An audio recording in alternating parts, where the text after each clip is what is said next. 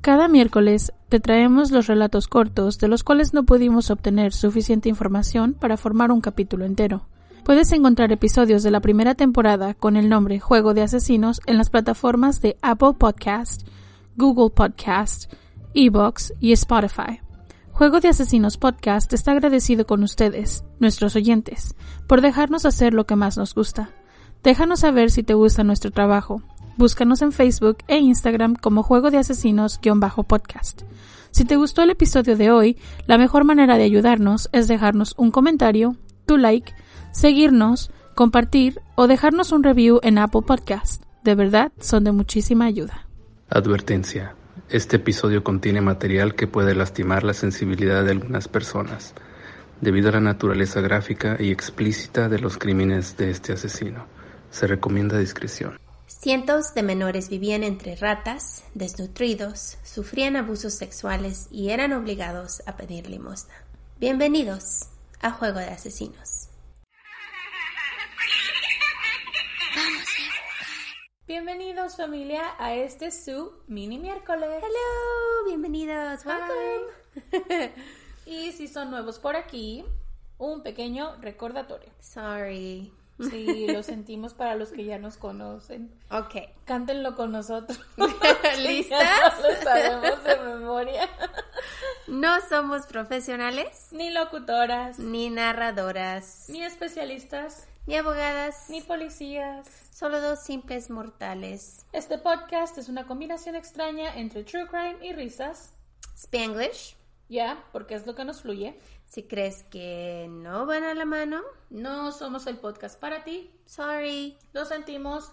De verdad te agradecemos que hayas intentado. Thank you. Y esperamos que encuentres el podcast de tu agrado entre los miles que hay en esta plataforma en la que nos estás escuchando. Yes. Pero no gracias. olviden suscribirse. Yes, please, please, please. Suscríbanse. Ok, este es un episodio que fue recomendado por uno de ustedes, familia. Woohoo. Woohoo.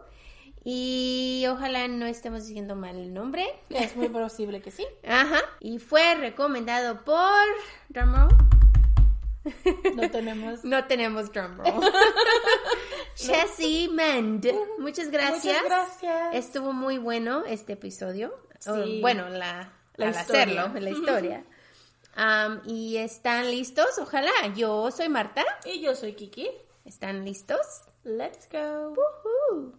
Esta es la historia del albergue La Gran Familia de Mamá Rosa. Rosa Verduzco, mamá Rosa o simplemente la jefa. Wow. Era como se conocía a esta anciana, vestida siempre con una camisa blanca, una falda de cuadros rojos y un jersey con el logo de la gran familia bordado en el pecho. Como mi abuelita. no, no es cierto. No es cierto, mi abuelita siempre tenía vestido de bolitas. No sé de qué hablas.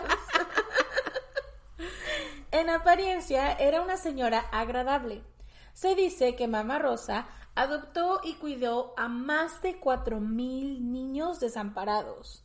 Esos son muchísimos niños. Sí, muchísimos. Imagínate. O de familias desestructuradas. Mamá Rosa comenzó a cuidar niños cuando tenía solo 13 años, en 1947. Ayer. ¿Ya? yesterday. Después, en 1973, ella fue llamada la jefa de la casa, la gran familia, y fue ahí donde empezaron los horrores. Ay, Mm, que cuidar niños tan jóvenes no se me hace raro porque a nosotros, bueno, no sé si sea cosa de mexicanos o de latinos. Tal vez, ajá. Porque a nosotros nos ponían a cuidar a los niños más chiquitos de la casa, a los primitos y así. Ajá, desde chiquillas que Sí, estábamos. sí, hasta- tenías 10, 12 añitos y cuidando a otros niños chiquitos. Ah, Pero, o sea, nunca cuidamos cuatro mil. no, no. ok, pronto se empezaron a conocer los detalles de la vida dentro del hogar. Los niños hablaron y denunciaron ante la justicia los abusos que ahí se cometían. También surgieron los testimonios de otro de sus hijos, que decían que mamá Rosa era dura pero justa y que estaban muy agradecidos con ella por cuidarlos por tantos años.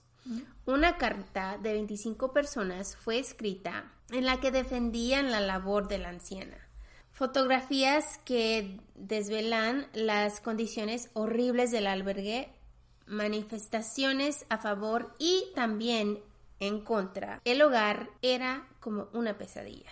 Mm, tienes como lo bueno y lo malo, por eso Bueno, y me imagino que estos niños como no tienen familiares y es su único que es lo único que ellos conocen como hogar. Me imagino que ha de- al mismo tiempo están agradecidos con ella por cuidarlos, ¿no? O sea, si no conoces otra cosa, no se te hace raro. no, es lo único que es lo sabes. único que sabes, Y más si naciste conoces. ahí y creciste ahí es solo que, lo que conoces. La Sí, tratas sí. como madre, pues. Sí, porque no hay otra, no hay otra, no hay con qué compararlo, vaya. Ándale, sí. Muchos menores hacinados en una casa que vivían entre plagas estaban desnutridos, eran obligados a pedir limosnas y sufrían de abusos físicos y sexuales. Dormían en el suelo porque no tenían camas suficientes y eran castigados en el cuarto que ella llamaba el cuarto de Pinocchio. Son solo pocos los detalles que salieron a la luz tras darse a conocer las cosas terribles que sucedían en la casa hogar La Gran Familia. Leí que a veces duraban uno o dos meses en el cuarto de Pinocho, castigados hasta que la jefa los dejaba salir. Sí, se dice que estaba, es un cuartito pequeñito que no les daban nada, no tenían luz, no tenían a veces poquita comida, lo más que podía. Era, era un, así como en el cuarto donde vivía Harry Potter, así. Abajo de, la, abajo de las, de escaleras. escaleras. Un cuartito pequeñito. Y era, Ay, qué miedo. y ahí los, ahí era pues un abuso, ¿no? Tener a un niño dentro de un cuarto sin tener contacto. Pues nada, contacto físico. Es como Sí. tenerlo en, en solitary confinement. Y todos sabemos, y si no lo saben, la ciencia ha demostrado que el confinamiento solitario o el solitary confinement lo único que hace es dar como más problemas mentales Sí. que quitarlos. Entonces, obviamente tener niños chiquititos encerrados solos en un cuarto oscuro, yo no creo que les haga nada de bien. No, y por tanto tiempo es horrible. No, no, no. Agentes federales recibieron un tip de una pareja que no pudieron rescatar a su niña y así es como se dan cuenta de cómo estaban estos pequeños en el hogar. Cuando entraron, miraron cosas muy horribles y es por eso que rescataron a 458 niños. Imagínense tantos niños. Son demasiados. Se los voy a quebrar por género. Son 458 niños en total. 278 fueron niños. 174 niñas. 138 adultos entre 18 y 40 años. Oh, y wow. también 6 bebés entre 2 meses a 3 años de edad. Oh my God. Fueron liberados el 15 de julio del 2014. Ayer. Ayer, la institución privada estaba dirigida desde hace más de seis décadas por una sola mujer, Rosa Verduzco, Oh my God. la mamá Rosa. ¡Qué horror! Mira cuántos niños. Son demasiados niños. ¿Cómo le hace esta mujer para cuidar tanto niño? Pues no, por eso los quitaron, porque no los cuidaba. Oh my God. La organización, y quien habla por mí, fue parte de las autoridades federales en Zamora, Michoacán, que participó en la búsqueda que fue realizada y señaló que la propiedad se encontraba retenidas 596 personas, las cuales vivían entre cucarachas, chinches y ratas. Quitaron 20 toneladas de basura del hogar después del rescate. ¿20 toneladas de basura? 20 toneladas Oh de basura. God. ¿Qué, ¡Qué rayos? Asco. ¿Qué rayos? Y Pero, no- sí, pero sí son muchas personas. Obviamente Muchísimas. muchísimas, personas hacen muchísima basura. Y, y no, no leí, así que si ustedes saben, no leí qué tan grande estaba este lugar. Me imagino que ha de haber sido un lugar, pues grande, ¿no? Para tener tantas personas y tanto... O sea, no, la casa no estaba tan grande, pero el lugar donde vivían. También tenía que ser un poco...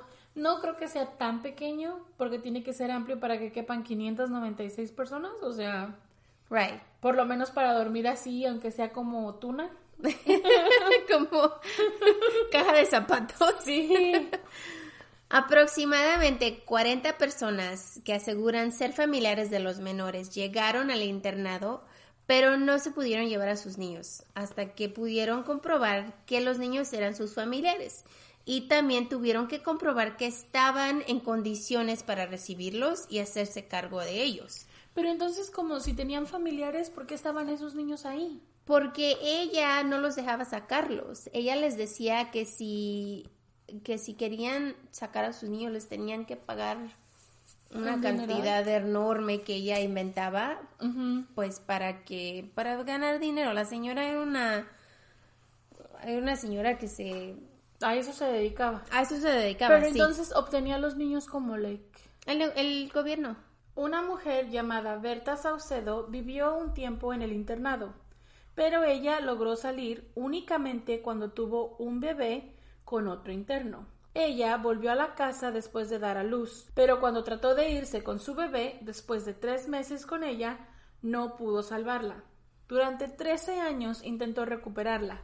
Sin embargo, Rosa del Carmen Verduzco, mejor conocida como Mamá Rosa, encargada de la casa hogar, le dijo que la niña no se podía dar porque gastaba millones en ella, por lo que tendría que pagarle ese dinero. Si no, la niña no podía salir de ahí. Así que pues muchas personas no tenían el dinero para poder sacar a sus niños. Y ellos creídos que gastaba millones, pues si vivían en la basura. Sí, y los, los obligaba a pedir limosna, o sea, Ay, Dios mío. muchos bebés nacieron dentro del hogar. Hijos que eran de habitantes, que llegaron cuando ellos eran niños, crecieron ahí. Los bebés eran registrados como los hijos de la fundadora de la casa, Mamá Rosa, lo que no permitía que sus padres biológicos pudieran tomar una decisión sobre los menores, porque pues no eran de ellos, eran según de la Mamá Rosa, entre comillas, ¿no? Esto informó Tomás Cerón de Lucio, que él era el director en jefe de la Agencia de Investigación Criminal de la Procuraduría General de la República. Mamá Rosa era muy conocida en el estado de Michoacán por recoger a los niños de la calle. Además, se le identificaba como una mujer de carácter fuerte, y aunque ya había sido acusada en distintas ocasiones de maltratar a los huérfanos que ella criaba, hasta ahora había salido bien librada. O sea, juntaba a los niños de la calle. Sí, huérfanos o niños que necesitaban hogar. E increíble es que recoges a un niño de la calle, creo que lo tratas peor dentro de donde vives. Sí, que el niño en la calle. Ajá, que si el niño está en la calle, o sea, no estoy diciendo que los niños en la calle está bien, pero no manches, llevártelo de, de estar en la calle a una casa como esta, qué horror. Y después lo obligas a, A traerte a dinero. traerte dinero. O sea, es como ser el, el pimp del Sí, niño. del niño. Qué horror. Durante este tiempo recibió el respaldo de múltiples personalidades de la, de la vida política. Mm. Así que incluso aparece en fotografías recibiendo reconocimiento junto al ex gobernador michoacano Leonel Godoy. De acuerdo con los medios estatales, los candidatos a gobernador acostumbraban durante sus campañas a desfilar por el albergue, así como diciendo, oh, look Ya, at me, estoy buenos". ayudando. Ujú. Y a veces acudiendo a desayunos y a otras ocasiones realizando donaciones de ropa para los menores, pues para que ellos se miraran mejor y Sí, sí, pues estás pidiendo un, un- estás pidiendo un puesto político. Qué mejor forma que ayudar a los huérfanos. Sí, ¿no? y O esta sea, es señora que... pues dice, ah, no, yo me apunto aquí. Típico cliché. Ajá. Y imagínate lo que no le daban a esa señora después de esto. Oh, ya. Imagínate. Oh, ya. Y, y los niños de todos modos vivían así. Vivían en la basura, en basura y...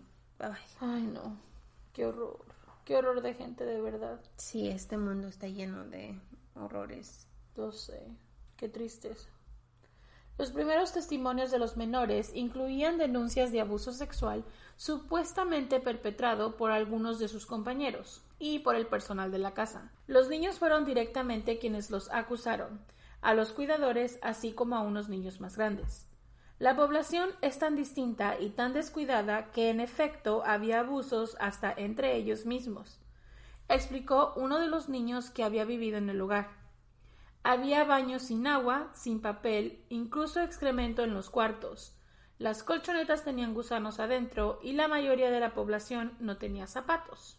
Así como dices, o sea, vivían en suciedades. O sea, si te lo llevas de la calle a esta casa, mejor que viva en la calle. Sí, porque... O sea, está viviendo horrible. Esto es, esto es muchísimo más feo. Bueno, no sé. No sé, yo no debería de haber, en primera instancia que no debería de haber ningún niño en la calle y en segunda que monstruos como este no deberían de tener un- una casa hogar. No, es, es muy horrible. Antes de la noticia de la detención de los responsables del internado, llegaron madres de familia que habían perdido la esperanza de recuperar a sus hijos. Mamá Rosa fue arrestada y demandada por secuestro, tráfico de humanos, crimen organizado, que muchos de ellos fueron rebajados. ¿Por qué? Por- porque era una ancianita, ¿no? Pero pues Es que esto es algo que no entiendo todavía. Yo sé, yo sé y me queda claro que a las mujeres se les da penas menores. Oh, sí, yo, no yo sé también por qué. pienso lo mismo. Yo no sé por qué diablos cuando una mujer comete un crimen tan grave se les dan condenas menores. Honestamente, hasta este momento yo no entiendo por qué. No, yo tampoco. Y ahora resulta que porque esta señora es mujer y anciana, le dan más preferencia de reducirle la sentencia. Señora, pues se muere en la cárcel, ¿a mí qué me importa? Sí, pues hizo el O crimen. sea, Mejor el que el crimen, que pague por sus crímenes. Igual tantos- eh, duró seis, ¿qué decía? Seis décadas seis haciéndolo. décadas haciéndolo. Seis décadas abusando niños y dejando que los abusaran entre ellos y dejando que los que, los que cuidaban las abusaran. O sea, ¿qué pedo con esto? Y todo por ganar un Y por- dinerito que ni siquiera sirve para nada. Yeah. Y todo, y, y si es, oh, es una viejita, ¿cómo la podemos hacer eso? Ah, no, no, importa que sea una viejita, con más, I mean, ya que se quede ahí. Y lo más malo de esto es que ella murió a los 84 años de causas naturales. ¿Really? Mm. Todavía. Todavía. Vivió toda su vida completa. Ah, sí, 84 años está muy ancianita, no es mucho Sí. tiempo de vida. Por- Muchos años de torturar de a torturar niños. a niños, es horrible eso. Aún se dice que en el jardín hay muchos niños enterrados. Claro que esto solo es un chisme, pero quién sabe si sea realidad. Aún siguen encontrando cosas en el lugar y muchos niños siguen viviendo ahí hasta que el gobierno les pudo encontrar lugares en donde meterlos. Así que después de que se haya muerto esa señora, los niños no tenían a dónde ir y siguieron viviendo en ese lugar tan feo. Ay, Dios mío. Pues y es que también te pones a pensar en, en otros países, nosotros aquí pues estamos, es muy diferente, los niños, igual el abuso está ahí y pasa, pero niños en la calle pues no, No no, no se ve No, tanto. no se ve tanto. Y si son niños en la calle, son niños más grandecitos, como adolescentes. adolescentes, no son que- niños, niños. Y usualmente lo que lo que pasa con nosotros es el, el sistema este que les habíamos hablado del foster kids, que es donde terminan los niños.